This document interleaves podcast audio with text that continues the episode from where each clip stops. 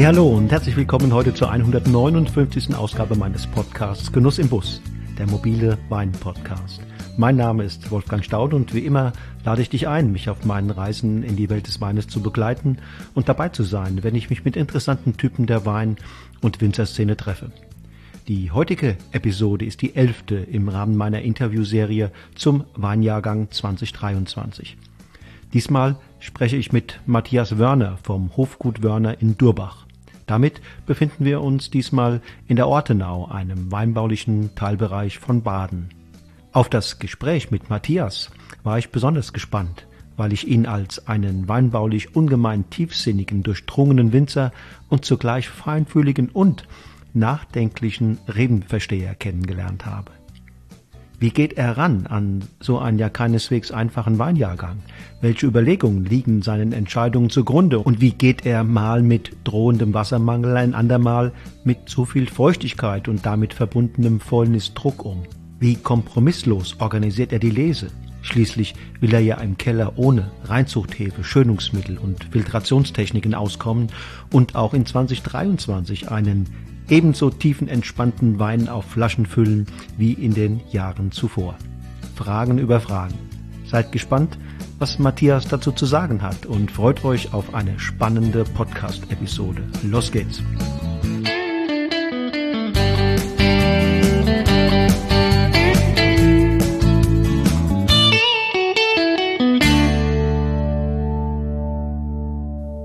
Hallo, lieber Matthias. Ich sage ganz herzlich willkommen hier im Podcast Genuss im Bus und schicke einen, einen herbstlichen Gruß nach Durbach ins Badische. Ja, hallo Wolfgang. Schön, schön, dass wir wieder zusammenkommen. Liebe Grüße natürlich auch nach draußen. Erlaub mir als Eingangsfrage, was hat dich, was hat dich in diesem Jahr mehr außer Atem oder in Atem gehalten? Äh, die Geburt eures ersten Sohnes oder die Sorge um die Gesundheit der Reben und die Kapriolen des Wetters? Ha, also unser, unser Neuzuwachs ist ein, ein ganz großes Glück. Ich meine, da steht natürlich auch eine gewisse Anstrengung auch dahinter, aber ähm, die freudige Seite äh, überwiegt natürlich bei allem.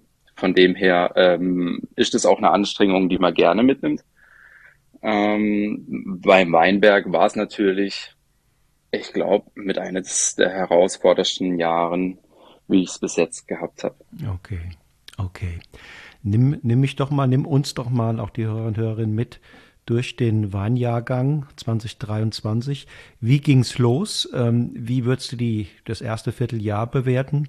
Ähm, und ähm, was waren dann die Herausforderungen in den Etappen danach? Aber vielleicht Schritt für Schritt. Hm. Ja, also Anfang des Jahres ähm, war es so, dass wir zumindest mal ähm, einen eher feuchteren Start hatten. Ähm, wir hatten eine sehr gute Frühjahrsfeuchtigkeit, recht viel Niederschlag, ähm, moderate Temperaturen. Das heißt auch, ich meine, wir haben ohnehin eigentlich keine Probleme mit Frost, ähm, aber das war dieses Jahr auf jeden Fall auch kein Thema und ähm, hatten dann eigentlich das komplette Frühjahr über eigentlich immer eine, eine schöne Feuchtigkeit, was auch den Boden natürlich aufgefüllt hat, Ressourcen wieder ein bisschen auffüllen konnten mhm. und ähm, hatten dann beispielsweise im Mai schon knapp 300 Liter. Mhm. Ja, das ist ähm, manchmal für andere Weinanbaugegenden äh, der Jahresniederschlag. Und ähm, ich hatte beispielsweise auch mit einem Kollegen vom Kaiserstuhl da mal gesprochen. Ich meine, wir sind ja beide Baden.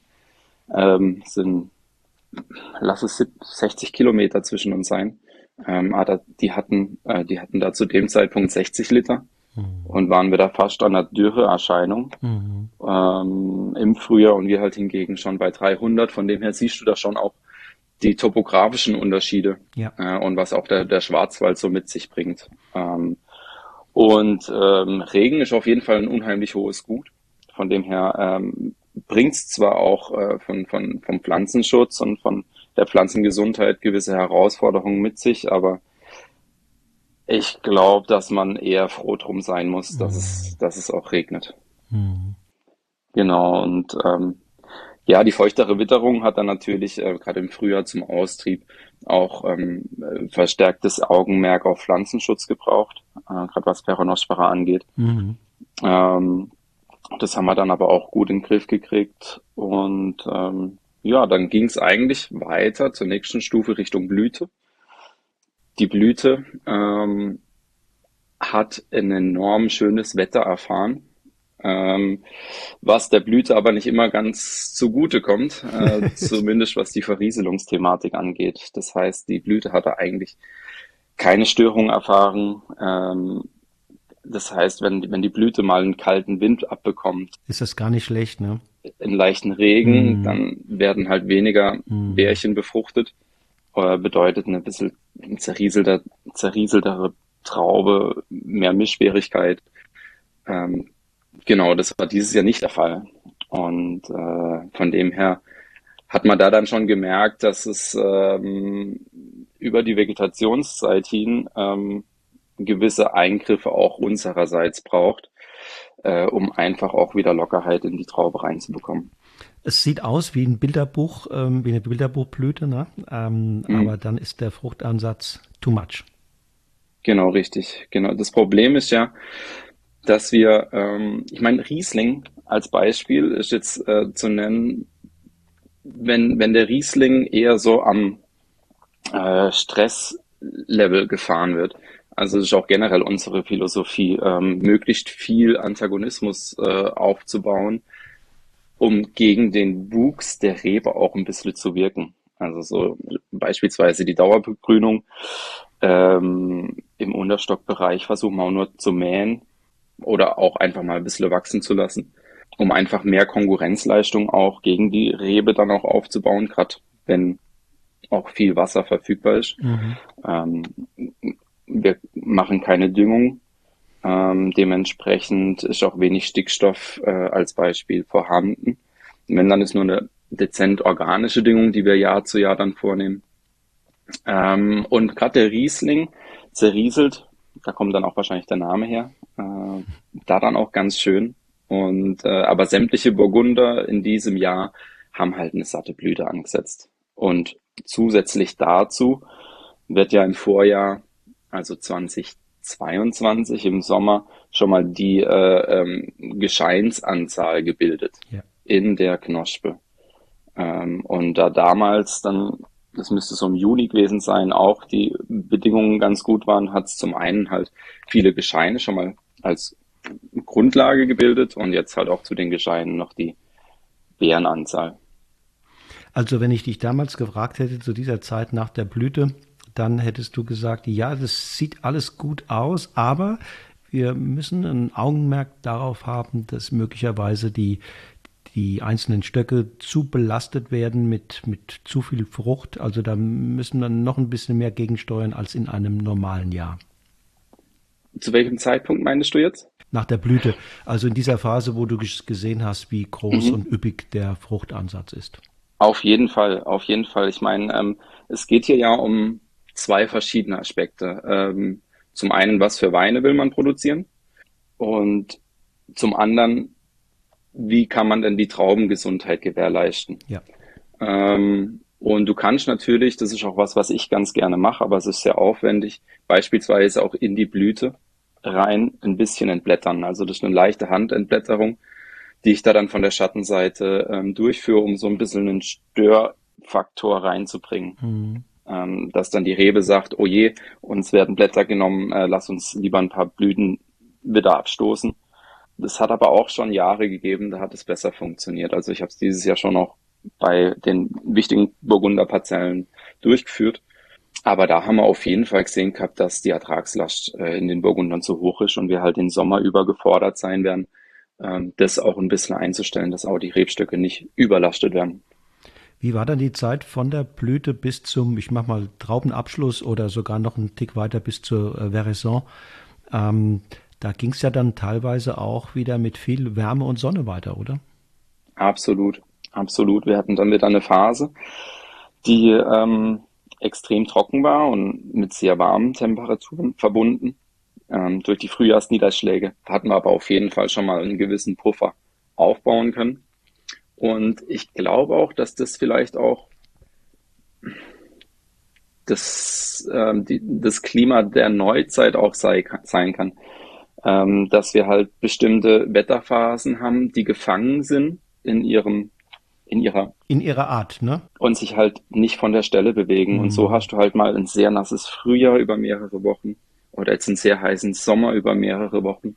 Und ich denke halt, dass einfach diese, ja, diese Extremen für bestimmte Zeitpunkte einfach nochmal noch mal stärker kommen werden.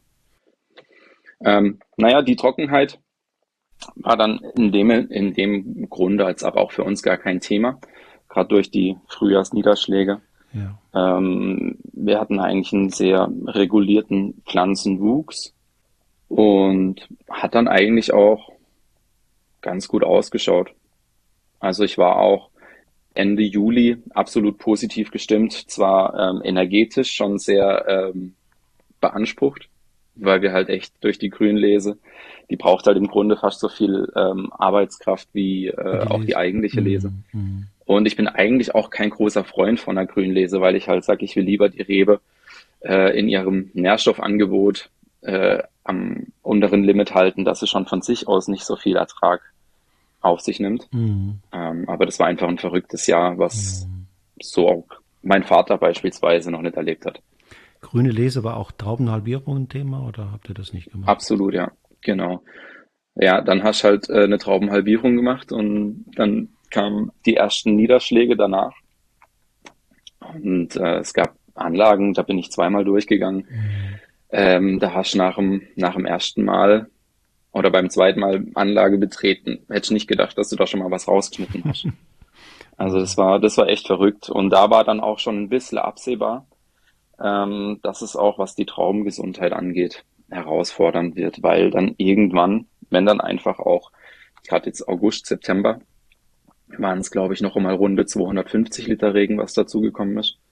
Ähm, mhm. das treibt natürlich auch das Beerenwachstum an. Und je mehr Bären natürlich da sind, umso höher dann die Gefahr, dass sie sich auch dann ab einem gewissen Zeitpunkt anfangen abzudrücken. Mhm. Ähm, und unabhängig davon, auch die Bärenhaut, wenn sie so mehrere Zyklen durchgeht, ähm, irgendwann auch an Struktur und Festigkeit verliert. Also selbst einzelne Bären, die nicht unbedingt abgedrückt wurden, ähm, hast dann schon gemerkt gehabt, dass die, dass die Haut porös wird und mögliche Infektionen dann auch kommen. Verstehe. Also ähm, wer genau hingeguckt hat, konnte die, die Gefahren, die da lauern, die Gefahren, die da lauern, sehen. Mit Pflanzenschutz konnte man da wahrscheinlich gar nicht groß eingreifen, ne? Nee, nee. Da ähm, sind auch dir ähm, in dem Fall als Winzer in der Art und Weise, wie du arbeiten möchtest, dann auch die Hände gebunden. Du kannst wohl mit Kaolin beispielsweise, ähm, äh, mit, mit einer Tonerde mit hohem pH-Wert versuchen äh, zu neutralisieren und durch Farbeinwirkung, also es ist, hat eine leicht weißliche Farbe, äh, versuchen auch Fliegen von den roten Trauben fernzuhalten.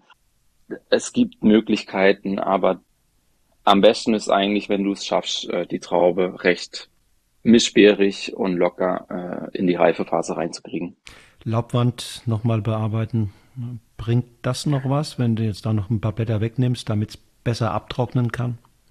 Ja, bedingt. Bedingt. Ich bin auch kein großer Freund von zu viel Blätter wegnehmen. Ähm, ich meine, wir haben das große Glück, dass wir meistens eine äh, West-Ost- oder Ost-West-Zeitung haben. Das heißt, durch den äh, Sonnenverlauf im Spätjahr ähm, haben wir immer eine beschattete Traubenseite. Mhm. Und da kann man dann schon auch mal ein paar Blätter wegmachen für die Durchlüftung. Ähm, ansonsten bin ich auch eher ein Freund davon, die Trauben eher ein bisschen in der Beschattung zu lassen, weil wir hatten ja dann doch auch nochmal Temperaturen, die fast auf 40 Grad hochgegangen sind. Ja. Und unabhängig, ob jetzt ein Sonnenbrand auf der Beere stattfindet, verkochen die halt meiner Meinung nach ein paar wichtige Aromen. Mm, ja, ja. Und ähm, ja, es war dieses Jahr ganz ehrlich auch ganz schwierig, die richtigen Entscheidungen immer zu treffen. Ähm, beispielsweise jetzt äh, im Unterstockbereich ähm, zu mähen. Einerseits will ich es wachsen lassen, dass die Rebe mehr kämpfen muss mhm. und vielleicht auch weniger Wasser beispielsweise jetzt in die Trauben verlagert werden. Auf der anderen Seite musst du auch schauen, dass du eine gewisse Durchlüftung hast, mhm. auch im, Unter im Unterstockbereich, ähm, dass halt auch die Trauben dann wieder gut abtrocknen nach einem Niederschlag. Mhm, genauso mit Laubschnitt. Ähm, da ist auch so, dass ich eigentlich einen Laubschnitt im Jahr anpeile auf der anderen Seite, wenn du dann jetzt nicht gewickelt hast, sondern ähm, ja das Ganze ein bisschen lockerer da hängt, dann staut sich auch unter so einer Laubwandkuppe gerne mal ein bisschen feuchte Luft an. Und da war dann auch so die Frage, nimmst du jetzt die Apikaldominanz, ähm, so dass wieder ein bisschen mehr Kraft in die Beere reingeht, was ich eigentlich vermeiden will, oder schaust du, dass einfach die Anlage ähm, nach dem Niederschlag wieder besser abtrocknet? Also herausforderndes Jahr, äh, aber so ist es nun mal. Also doch eine Reihe von, von so Zielkonflikten, ne? Ähm, Absolut. Wenn du das ja. eine tust, dann handelst du dir auf der anderen Seite ein Problem ein und umgekehrt. Ähm, das hm. macht die Sache nicht einfach. Vielleicht ist es auch manchmal gar kein Problem. Vielleicht denkt man manchmal auch ein bisschen zu ideologisch. Ähm, manchmal muss man auch einfach machen. Ähm, weil, ja, ich meine, zwei Wege gleichzeitig kannst du in dem Fall halt nicht gehen. Und ähm, am Ende geht's halt drum, dass wir das Bestmögliche aus dem Jahr machen. Und äh, das haben wir unterm Strich dann, glaube ich, auch echt gut erreicht. Also ich war jetzt stehen geblieben bei, es gab dann nach dieser schönen, trockenen, sonnigen Phase im Mai, Juni bis vielleicht Mitte Juli, gab es dann vor allen Dingen Ende Juli und im August äh, diese nochmal diese 250 ähm, Milliliter ähm, Millimeter Regen bei euch, ähm, die das Ganze dann schwierig gemacht haben, weil Fäulnisdruck, ähm, weil es Fäulnisdruck gab. Genau, also die, die Sache war, ähm, Fäulnisdruck jetzt gar nicht so direkt, ähm, weil bevor die Fäulnis äh, oder die Pilze kommen, hatten wir jetzt bei solch warmen Temperaturen, wir hatten ja zusätzlich zum Niederschlag immer noch sehr warme Temperaturen. Und ähm, das war dann halt für die Fruchtfliegen, für die Essigfliegen, auch Kirschessigfliegen ein gefundenes Fressen. Ähm, von dem her war es halt so, dass dann schon Ende August ähm, bei mir die Lese indirekt angefangen hatte. Und okay. zwar mit einer Negativlese in den gefährdeten äh, Parzellen. Äh, heißt, wir sind dann reingegangen und haben äh, sämtliche Infektionen ähm, raus, rausgeerntet und haben es aus dem Weinberg rausgenommen, äh, verkompostiert, ähm, um da dann ja die, den Infektionsherd so ein bisschen zu dämmen. Äh, von dem her hat dann in den letzten zwei Augustwochen das Ganze schon angefangen. Mir geht's natürlich darum, äh, auch ein bisschen ähm, die Frucht und die Arbeit auch zu schützen, die man das Jahr über reingesteckt hat. Und äh, gerade mit der Art und Weise, wie wir halt Wein produzieren, ohne, ohne Hefezusatz, ohne Schönung, ohne Filtration, ähm, ist bei einer Spontangärung halt extrem wichtig, dass du die ja reine Traube eigentlich reinbekommst. Mhm. Äh, und von dem her sind wir dann schon im August durch und haben äh, rausgeschnitten. Ähm, wir haben ja auch ähm, das Phänomen, dass bei warmen Temperaturen beziehungsweise pro Grad Celsius die mikrobielle Aktivität um eine Zehnerpotenz steigt.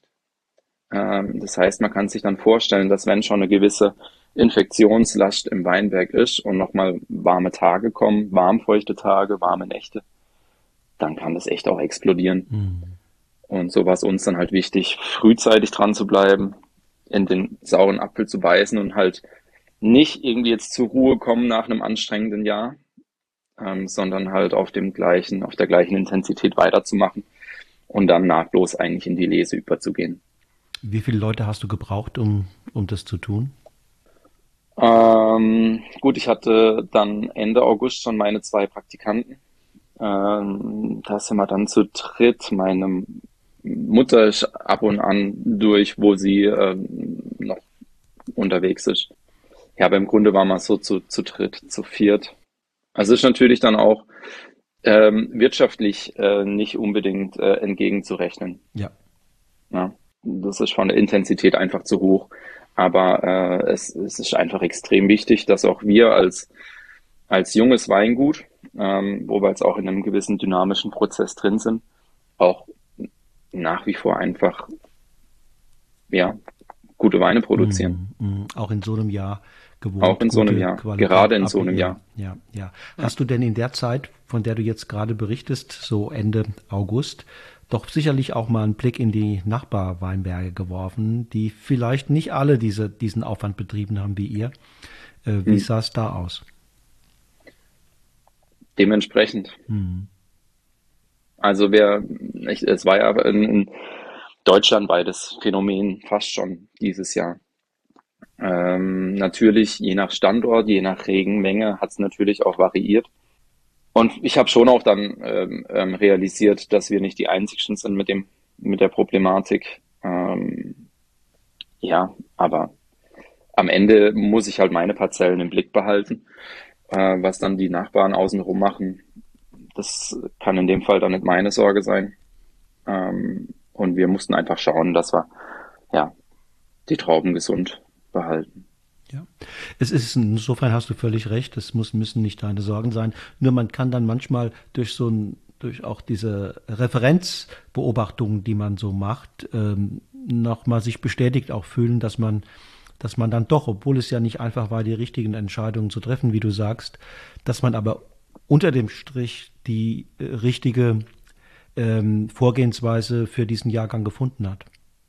Auf jeden Fall, auf jeden Fall. Also es gibt auch ein konkretes Beispiel aus der aus der Nachbarschaft, wo auch eine zusammenhängende Parzelle von sicherlich fast anderthalb Hektar am Ende gar nicht geerntet wurde. Ja, und das darf halt nicht passieren. Ja. Aber ähm, ja, wir sind dann ähm, eigentlich auch nahtlos in, den, in die Lese übergegangen ähm, und haben auch frühzeitig angefangen. Wir waren trotz dessen, dass wir halt echt mit die spätesten Lagen hier bei uns in der Weinbaugemeinde oder generell auch in der, in der Gegend haben, waren wir wieder mit die ersten, die draußen waren, angefangen haben zu ernten. Bei mir fängt es immer mit dem Traminer an, mhm. ähm, der auch durchaus anfällig ist gegenüber Regen. Ähm, und haben den dann aber ähm, ja in einer schönen Reihe auf jeden Fall schon mal erstmals ernten können. Und das ist für mich auch immer mit der wichtigste Wein, ähm, dass da die erste Gärung, die dann im Keller ankommt äh, oder die dann im Keller drin ist, dass die einfach auch gut läuft. Wenn, wenn die erste Gärung gut läuft, dann kriegst du auch ein besseres Gefühl nochmal für den Jahrgang mhm. und wie sich auch die anderen Moste entwickeln werden. Und so hatten wir dann den kompletten Herbst über halt auch echt phänomenales Wetter, zum Glück. Am Anfang war es extrem heiß. Das hätte ich gern anders. Mhm, sowohl für dich und die Lesetrupps als auch natürlich für die einzelnen Trauben. Ne? Ja, ja, also primär für mich und die Lesetrupps äh, bei den Trauben. Ja, ist zumindest so, dass wir sie runterkühlen können. Wir haben einen, einen Kühlcontainer, wo ich ähm, geerntete Traubenkisten als Ganze stapeln kann und dann am nächsten Tag auch kühl verarbeiten da ich ja im Keller auch ohne Kühlung etc. arbeite, ähm, nimmt mir das auf jeden Fall in einem warmen Jahr auch viel, viel Druck raus. Mhm. Ähm, aber klar, zum Ernten ist natürlich, gerade wenn du viel am Selektionieren bist, ist natürlich nicht das Angenehmste, da bei über 30 Grad am Hang zu stehen. Ja. Und dann ging die Lese eigentlich so weiter. Ähm, wir hatten dann während der Lese ähm, eher so, die Burgunder waren schon eigentlich die meisten drin. Riesling noch nicht. Riesling war für mich lange Zeit auch einfach der, der Gewinner des Jahres, weil es weil so unglaublich schön da hing. Ähm, da war es dann so, dass wir dann äh, gegen Ende der Burgunderlese nochmal zwei starke Niederschläge hatten. Zum Glück aber auch ohne Hagelereignis oder so. Da war es in anderen Gebieten hier schon auch wieder ein bisschen anders. Und das hat dann auch dem Riesling ein bisschen zu schaffen gemacht. Also einfach nur durchgehen und schöne Trauben runterschneiden, war leider auch beim Riesling nicht drin dieses Jahr. Aber unglaublich feine Moste.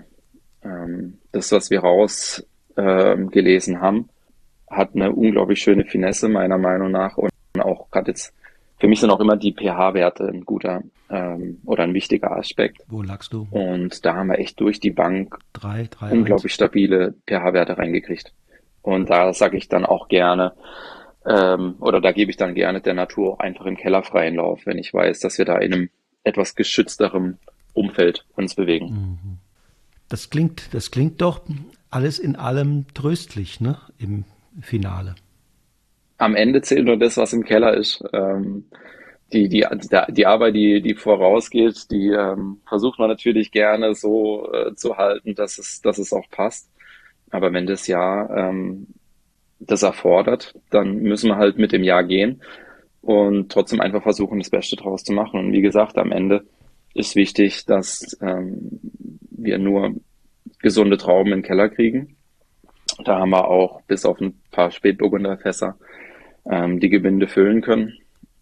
Ähm, das, was, was in der Gärung noch steht, was schon durch ist, ähm, das, das stimmt auf jeden Fall mehr als tröstlich, definitiv. Aber dafür arbeiten wir ja auch.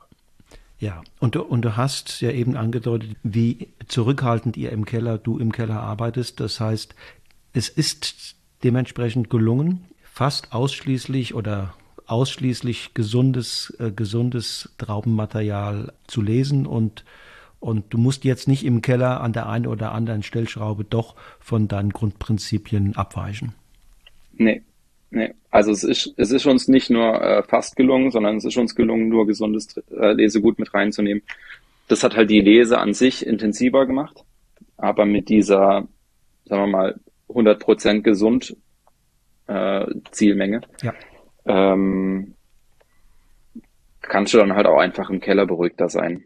Und das ist auch mein Ziel. Also ich will im, im Keller in den Wein nicht mehr eingreifen. Wenn du jetzt zurückblickst, das ist vielleicht noch ein bisschen früh, da schon, da schon endgültige Aussagen zu treffen. Gibt es für dich, du hast mir vorhin mal gesagt, der Riesling war für dich ein Gewinner, du hast aber dann gesagt, ja gut, es war aber dann nochmal so ein Tick anders. Jetzt mal auf die Qualität oder auf das Entwicklungspotenzial der gärenden Moste bezogen. Äh, auf was freust du dich am meisten? Wo, wo siehst du vor allem Stärken? Der Zeitpunkt ist in der Tat auch noch ein bisschen früh, aussagekräftig jetzt was, was sagen zu können. Solange die Hefe noch in Schwebe ist, ähm, ist auch, sagen wir mal, der mineralische Komponent auch immer noch ein bisschen überdeckt. Und gerade was dann auch mit der Hefe noch passiert, wenn sie sich dann schön auch setzt und eher in ein reduktives Milieu übergeht. Ich glaube, erst dann so Richtung Neujahr, Januar, Februar kann ich persönlich mehr Aussagen treffen, äh, welches Potenzial jetzt in welchem Wein steckt. Es gibt wiederum einen Riesling dieses Jahr, der hat es mir schon jetzt auch ein bisschen angetan. Hängt aber auch ein bisschen äh, mit dem Fass zusammen, in dem er vergehrt. Äh, und zwar hatten wir 2017 auf 2018 Eichen bei uns im Wald gefällt, mein Vater und ich, und haben da jetzt nach fünf Jahren Produktionszeit äh, zwei Stückfässer rausbekommen. Und der Riesling, der jetzt äh, der höchsten Parzelle von uns äh, entspringt, befindet sich circa 400, 500 Meter von dem Eichenstandort entfernt. Heißt äh, gleicher Boden, gleiches Gestein. Ähm, und da bin ich jetzt natürlich unglaublich gespannt, wie sich da ähm, ja der Wein in dem Fass entwickelt, was für eine Symbiose die beiden eingehen. Also das wäre schon auch jetzt gerade was, was ja mich am meisten interessiert, was da gerade im Keller mhm. passiert. Also ein ganz echter Heimatwein mit einer ja. unschlagbaren Ursprungsidentität. Ja, absolut. Ja, da bin ich, wie gesagt, ich bin da selber auch wahnsinnig gespannt und ich will den Wein auch zwei Jahre dann im Holzfass lassen. Ähm, mit den normal, mit unseren übrigen Weinen, gerade jetzt beim Riesling, bleibt er immer zehn Monate äh, im Fass auf seiner Vollhefe, bis er dann gefüllt wird. Ähm, selbst das ist eigentlich schon ein ja, respektive längerer Zeitraum. Aber da würden wir ganz gern mal versuchen, jetzt auf die zwei Jahre rauszugehen. Mhm. Wenn du jetzt noch mal auf eine Frage guckst, und zwar, du hast ja in, in verschiedensten Phasen dir ungeheuer viel Mühe gegeben, intakten, gesunden Trauben zu ernten, die du brauchst für die Art, wie du im Keller vorgehst und wie du auch Wein generell ähm, haben willst. So, jetzt die Frage, die ich habe. Ist denn bei diesem, der diesem, was da jetzt rauskommt im Keller, später dann in, die Flasche gefüllt wird, inwieweit ist dann noch Jahrgangscharakter zu spüren oder hast du durch diese vielen, durch diese viele Arbeit, die du gemacht hast, Selektionsarbeit, ähm, nicht sozusagen diese, diesen, diesen Jahrgang von einer ganz anderen Seite später im Glas, als er für viele war. Weil du die, weil du eben die, die schlechten, unbrauchbaren ja eliminiert hast. Hm. Äh, ich verstehe deine Frage. Ähm, auf jeden Fall werden wir den Jahrgang im Glas haben. Definitiv, weil das sind einfach die Trauben des Jahres und ähm, ja. die ähm, sind dann auch, oh, vielen Dank, da kam gerade noch ein Kaffee von der Seite. ähm, das sind die Trauben des Jahres und auf jeden Fall wird es eine hundertprozentige Jahrgangstypizität auch haben. Ähm, die Sache ist ja, wir wollen ja am Ende auch ein Glas vor uns haben, was uns Freude bereitet. Und wenn du jetzt ohne die ganze Selektionsarbeit einfach nur den Wein als Gesamtes produzieren würdest, dann würden jemanden wie du und ich nicht vorm Glas sitzen und darüber philosophieren, warum er so schmeckt, wie er schmeckt und sich daran erfreuen, nochmal einen Schluck zu nehmen. So, und das ist halt das schon auch bei aller Jahrgangstypizität muss das natürlich auch das, das Ziel schlecht, schlechthin sein, einen Wein zu produzieren, der auch fasziniert und der auch diese gedanklichen Ausflüge ins Jahr erlaubt. Ja, ja, ja, natürlich, absolut. Ähm, es macht ja keinen Sinn, dieses, diese Thematik der Jahrgangstypizität äh, so zu überstrapazieren, dass dann ähm, ja auch faules Lesegut akzeptiert wird. Ne? Ja, funktioniert halt auch ich habe es noch nie probiert in der Spontangärung. Ähm, vielleicht für die Zukunft mal, vielleicht probiere ich es mal mit einem, mit einem kleineren Anteil, um rauszufinden, was denn dann passieren könnte. Mhm. Ähm, aber es ist ja auch so, dass ich ähm, mit sehr wenig äh, SO2 die Weine fülle. Also wir sind hier in einer absolut unteren Grenze, befinden uns da unterhalb von 40 Milligramm gesamter SO2, die wir zugeben. Und ich habe halt das Gefühl, dass gerade wenn du ähm, faules Lesegut mit dabei hast, hast halt einen potenziell höheren Bedarf an SO2. Mhm. Ja, und ähm, das ist halt bei mir auch unabhängig davon, dass der Wein gut sein soll, auch das, das prä der, der prägende, ähm, ähm, ja, das, das prägende Ziel auch mit so wenig Schwefel wie möglich auch arbeiten mhm. zu können. Matthias, welche Learnings nimmst du mit ins nächste Jahr, in die nächsten Jahrgänge? Oh, ähm, auch wenn es anstrengend äh, ist, ähm, wirst du am Ende für deine Arbeit belohnt. Aber ich habe jetzt keine äh, großen Schlüsse nochmal ziehen können, wie man so ein Jahr äh, in einem anderen Jahr anders oder besser angehen könnten. Am Ende müssen wir die Natur so nehmen, wie sie wie sie sich uns gibt. Und ähm, das macht dann letzten Endes auch den Beruf so anstrengend es auch sein kann. Aber das macht es dann doch auch spannend. Ja. Und wie du auch gerade vorher mal gemeint hast, ähm, gerade in einem schwierigen Jahr wird sich am Ende halt umso mehr zeigen, wer vielleicht auch sein Handwerk verstanden hat. Ja, und wer auch investiert hat, ne? In, in Zeit und Energie und, und äh, ja. äh, Pflegearbeiten. Ja. Ja, Matthias, dann danke ich dir ganz herzlich. Schön, dass du hier so freizügig und, und auch tiefgründig äh, deine Einschätzung rund um diesen Jahrgang ähm, zum Besten gegeben hast. Sehr gerne. Ja, und ich denke, ich und auch die Hörerinnen und Hörer werden es dir danken. Prima, dann danke ich auch dir, Wolfgang. Hab eine gute Zeit und äh, auf bald. Ebenso. Danke. Ciao. Ciao. So, ihr Lieben, das war die 159. Ausgabe meines Podcasts Genuss im Bus, der mobile Wein-Podcast. Am Mikrofon war Matthias Wörner vom Hofgut Wörner im badischen Durbach. Schon morgen geht es weiter hier bei Genuss im Bus. Dann mit einem Winzer aus Südbaden, genauer gesagt einem Winzer aus dem Markgräfler Land. Bis dahin sage ich Tschüss und auf Wiedersehen und nicht vergessen, lasst es euch schmecken.